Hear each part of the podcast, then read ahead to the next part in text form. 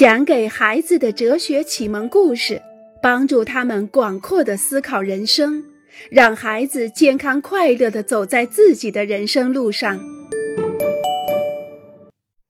咸奶油焦糖冰淇淋。安娜和露西拒绝一切，看电影，与托马和梅蒂娜一起去骑车。还有他们喜欢的有着一层咸奶油焦糖的冰淇淋，他们甚至拒绝打篮球。平时只要一到星期天，他们都会恳求阿纳伊斯、马奈尔和阿当组织一场篮球赛。让我们想象一下，如果安娜和露西牙疼或耳朵疼，他们会马上吃药来缓解疼痛；如果他们饿了或是渴了，就会去吃饭喝水，可是他们为什么不试着去化解自己的悲伤呢？为什么有时我们会拒绝去抵抗悲伤呢？就好像我们无能为力，就好像一切还没有开始就已经输掉了。悲伤仿佛就是一座坚固无比的堡垒，我们似乎没有办法将它攻克。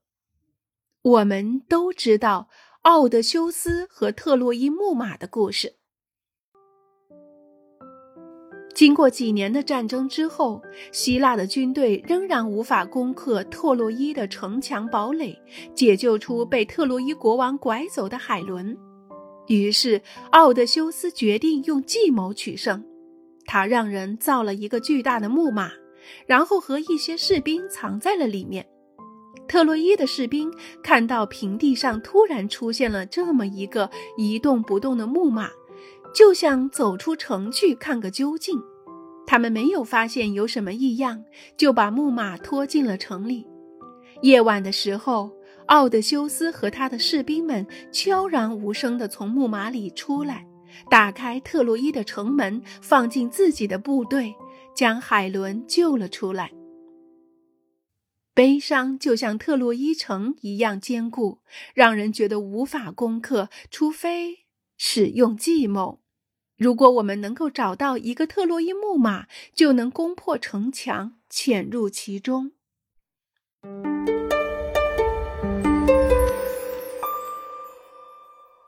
快乐反击悲伤。星期日晚上七点，在安娜家里。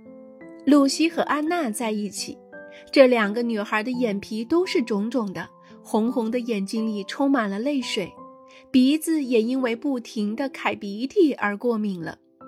露西将额头紧贴着玻璃窗，用嘴在玻璃上哈气，安娜则躺在床上。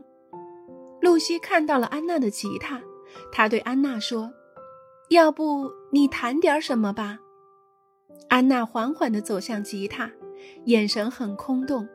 她拿起吉他，拨了拨琴弦，弹出了几个音符，几个和弦。露西一边在玻璃上哈气，画着托马的各种头像，一边想着那天安娜在马农家里弹的那首歌。你还记得那首歌吗？嗯，歌手叫什么来着？你知道，就是唱《朋友们》的那个人，布拉桑。对，就是他！快弹这首歌吧。午夜的时候，安娜的父母进来，叫两个女孩笑得小声点儿，不要再唱歌跳舞了，应该去睡觉了。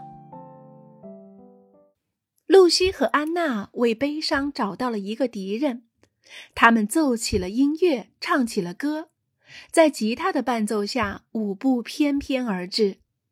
渐渐的。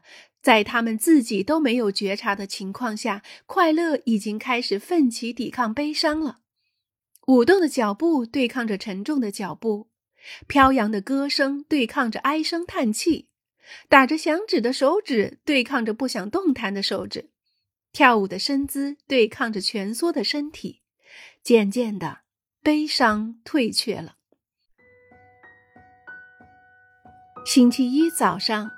在去上学之前当心一点儿等我爸妈过来叫我们吃早点时我们还要装着很悲伤的样子否则他们会认为我们不再生他们的气了。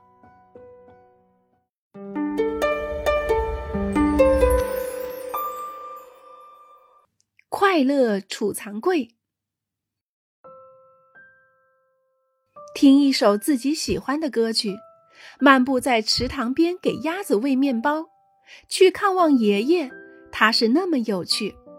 再看一遍自己最喜欢的电影，哪怕已经看了第一百次也没关系。去游泳，给自己准备一顿丰富的下午茶，欣赏一下自己花了那么长时间才攒够的钱买的一枚戒指。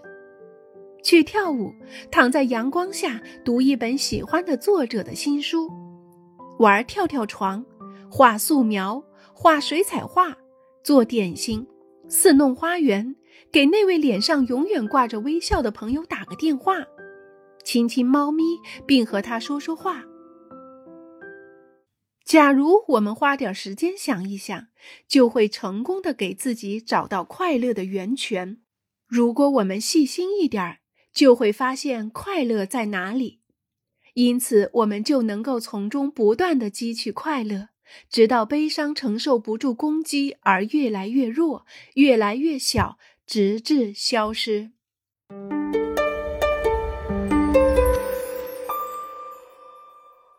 咬文嚼字，我们很少说“我有一个悲伤”，我们常常说的是“我是悲伤的”。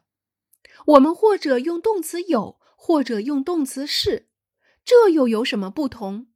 这难道会改变什么吗？其实，我们对这两句话的理解是相同的。悲伤的气息笼罩着我。不过，这里还有一点区别的。如果说我有一个悲伤，就是说这个悲伤是属于我的，这是我的悲伤，我拥有它。可是，当我说我是悲伤的，就不是说这个悲伤属于我了，这个悲伤成为了我自己。